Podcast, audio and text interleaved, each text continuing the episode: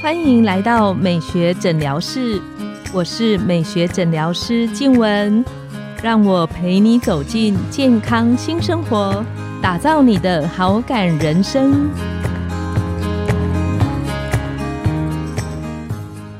欢迎光临美学诊疗室，我是你的美学诊疗师静文，让我陪你练习好感人生，走进健康新生活。今天我们很开心邀请到的来宾是齐薇，我们请齐薇跟线上的听众打个招呼。Hello，各位听众，大家好，我是齐薇。我知道我第一次在我的门诊里看到齐薇的时候啊，我的感觉是她不只是长得很漂亮，而且她的家教好，然后谈吐。说话口条都非常的好。那今天真的很开心，能够邀请齐薇来这里聊聊。我知道齐薇之前还有担任过金马奖的颁奖大使，是，其实很不容易。那我常开玩笑说，我觉得艺人的工作应该是所有工作里面最不容易的一个之一。对，我觉得刚开始真的是很不容易，因为他会有很多的期待呀、要求。然后会有很多，比方说该注意的事情。那今天很想请齐薇来跟我们聊聊，就是你自己在荧光幕前，因为为了要呈现出很好的那一面的时候，在自己的饮食啊、身体的保养上，你一般你都会怎么去做？其实我是一个很爱吃甜食的人，真的对，就我每天一定要吃一点甜食。但是你如果吃这些东西，你就会胖嘛，然后皮肤也会不好，所以也要做到其他的补偿方式。我觉得我每天一定要做的就是喝水，喝三千 ml 以上。每天都做吗？对，现在已经把喝水就当成一个习惯了，就自己要准备一个大水壶，然后放在旁边，想到的时候就一直喝，一直喝这样。那会有说，比方说空腹早上起来的时候特别喝啊，或者是水要冷水、热水。早上起床空腹会先灌一瓶温水，也可以帮助肠胃蠕动。然后我觉得自从我有这个喝水的习惯的时候，我的皮肤都变得很光滑，就比较不会干燥。我前两天在我的门诊。在看门诊的时候，在跟病人分享的时候，我才跟门诊的患者聊到，说自己平均每天大概会喝水四千 CC 以上。哇，然后更多。可是其实上三千就很厉害。我是因为就刚生完宝宝一阵子，然后我在喂母奶的这个阶段，所以我有刻意把喝水的量再拉上去。那我门诊有过有些年轻的孩子，他一天的水量大概是。五百 CC 以下，我最低有遇过一个人，他一天喝一百 CC 的。嗯，我有一个朋友也是，他水就是喝的很少，这样也会导致就女性的很多妇科的问题也会出现。嗯，因为门诊有时候我知道大家不习惯这个动作，然后我就开玩笑跟他们说，我生完三个小孩之后，我的体重。跟我高中的时候是一样的，我觉得有一大部分跟齐薇分享的这个，就是喝蛮多的好水，有一些些的关系。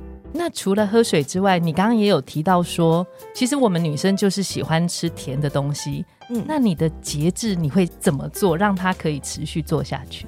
我会看热量，就是大概算一下我今天。嗯，还有多少扣打可以吃掉这些不健康的东西？像大概就是会控制在三百卡以下。嗯，甜点这个部分嘛，对。可是如果我去蛋糕店，我点甜点怎么办？我不会知道它的热量。那你可以用拳头计算。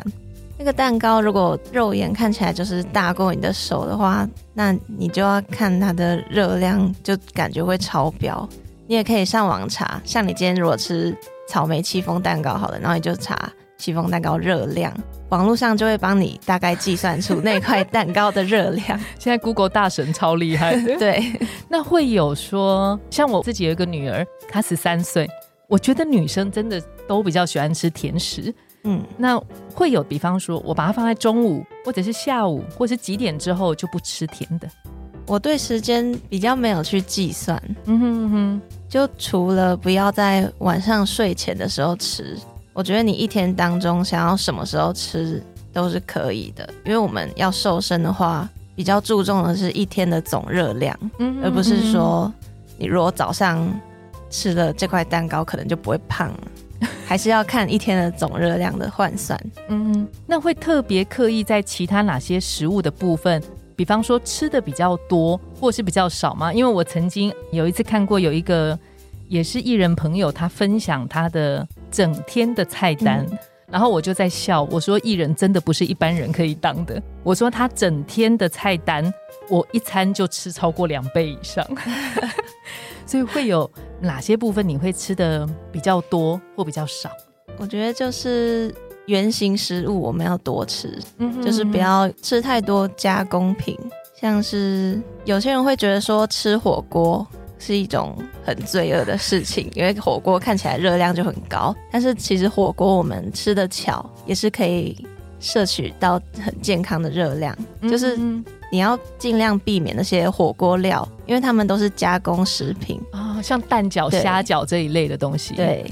然后青菜跟肉类这种原形食物就要多吃。那我可不可以请问一个我自己一直很想学、很想问的东西，就是你们其实常常要在很高压的状态，甚至要接受一些上台啊、表演啊、MV 的制作，或者是说要拍照，那你会特别在要上镜之前，就是为自己做预备吗？上镜之前，我会每天的运动量提高。像我比较习惯去健身房，是，那我可能会把一天健身的时间从一次，然后变到一天去两次。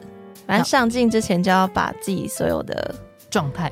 对，然后饮食可能就也会尽量避免上镜前一周就是有吃甜食的部分。所以吃甜的理论上真的会让我们在，比方说拍照啊、摄影前面会有一点落差感。我觉得有控制的话会有感觉。像我之前刚上大学的时候，因为我那时候开始住外面，嗯哼，然后宿舍的旁边都是手摇饮料店，然后就会开始习惯每天喝一杯珍珠奶茶，然后一定要有加糖的我。没有想过艺人也喝诶、我以为他们只喝无糖的绿茶。因为我刚上大学还是学生，嗯所以我就嗯不太管这些事。嗯但是我发现这样每天喝了之后，真的会让皮肤看起来，还有什么精神状态看起来比较憔悴一点，嗯嗯嗯。然后也很容易长痘痘。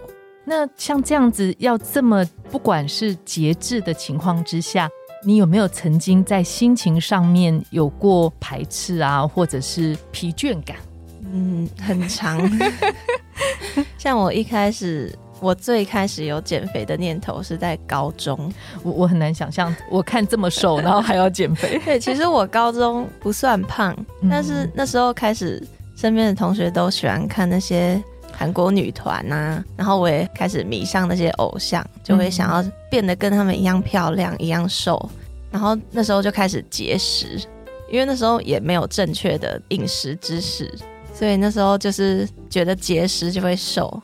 那可以问吗？怎么节食的那个过程？嗯，就是真吃很少吗？还是不吃？还是只吃一餐像？那时候学校的营养午餐只吃菜，但是其实只吃菜不健康对不健康，因为现在吃多蛋白质会比较对瘦身比较有好处。嗯，对，然后那时候可能就是晚餐也不吃饭呐、就每天都只吃菜。但那时候大概就坚持了一两个礼拜，我就会发现，可能一开始瘦很快，嗯哼但是后面你会发现有一个怎么好像都瘦不下去了，然后也不知道为什么。嗯，对，然后那时候就想说，算了，减肥好累哦，然后又开始爆发，又开始回归正常吃，结果严重的就是复胖。这一开始减肥的经验是不是不太好？嗯嗯嗯，可以跟我们线上的听众分享，后来朝什么样的方向去饮食上的嗯调整做得再更好？因为我大学读的科系是运动管理，嗯然后也刚好有了这些方面的知识，也都知道要怎么饮食控制啊，也知道怎么运动，然后又加上我现在想要走演艺圈这条路。嗯所以一定要更加控制自己的饮食方面。有没有？如果我们线上的听众啊，希望透过齐薇的分享，也能够练习在饮食上，可能我可以有节制一些些，但是又不是那种像前面刚刚分享到，就是完全节食的那种状态。你有没有比较好的一个经验的分享？一开始不要给自己设下太大的目标，像有些人减肥，他会设定说什么三个月内要瘦十公斤，那我觉得这种目标都不太可能会达成。嗯，那我觉得目标就是要先设定小小的，嗯哼，嗯哼，可能先从两三天运动一次也好啊，因为你从原本不运动，然后再开始两三天一次，那也是一个好的开始。然后我们就要慢慢把这些运动的习惯，然后加到生活里。嗯哼，要让自律养成。我我觉得齐薇这个分享超好。我我记得我之前门诊有一次，嗯，有一个病人进来，他问我的第一句话就是说：“黄医师，你还认得我吗？”那我看了他一下，我就笑出来，我说：“我记得那个孩子很年轻，那他的五官很漂亮。”他跟我说，他这两年。瘦了二十公斤以上，其实那个落差，因为她本来在以前稍微胖一点的时候，其实就已经很漂亮。瘦了二十公斤之后，那个五官立体度真不得了。二十公斤很多，很多，很厉害。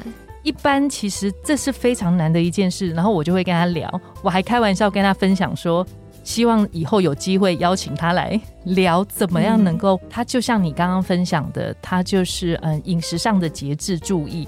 其实不是不吃，可能就是稍微计算一下热量，然后注意一下吃的比例，然后水喝的很多。最后，他就是像你讲的，他把运动做成一个纪律的方式。嗯，可能一天至少有一小段时间的运动，或者是两三天做一次。嗯，就变成习惯，就不会在运动的时候觉得说好累，因为你已经把它融入生活里了。嗯，我可不可以问最后一个问题？就是你从小就喝水吗？因为我自己在门诊里面，其实喝水，我相信对每一个女生都有很棒的一件事。只是很多朋友他可能不知道喝水这件事情原来是有帮助的。可以最后跟我们聊说，你以前小时候喝不喝水，然后什么时候开始有那样的转变？我其实从小就开始不习惯喝饮料，因为我爸爸妈妈都。不让我出去买饮料，他们也都从小就告诉我喝水是很重要的，所以我觉得从小观念的养成就很重要。嗯，对。但是我觉得想喝饮料的还是可以喝，可以先控制在一个礼拜一次。嗯，对。因为我以前高中就也都是有校车接送，所以也不太有机会出去买饮料。然后刚所以刚上大学的时候就很开心，每天都可以喝一杯珍珠奶茶，所以那时候就毫无节制的乱喝。就其实还是可以，只是把频率或是把分量缩小这样子，也不要太过限制自己。嗯，我们今天非常开心，齐薇能够来线上跟我们分享，聊到他这整个在饮食控制上的不断的嗯进步，还有节制，然后对身体的一些帮助。今天我们的节目就来到了尾声，拥有好感人生就从今天开始。每周一、三、五晚上十点，带你从日常的好感练习，共创健康美学新生活。美学诊疗室，欢迎再度光临，我们下次见，拜拜。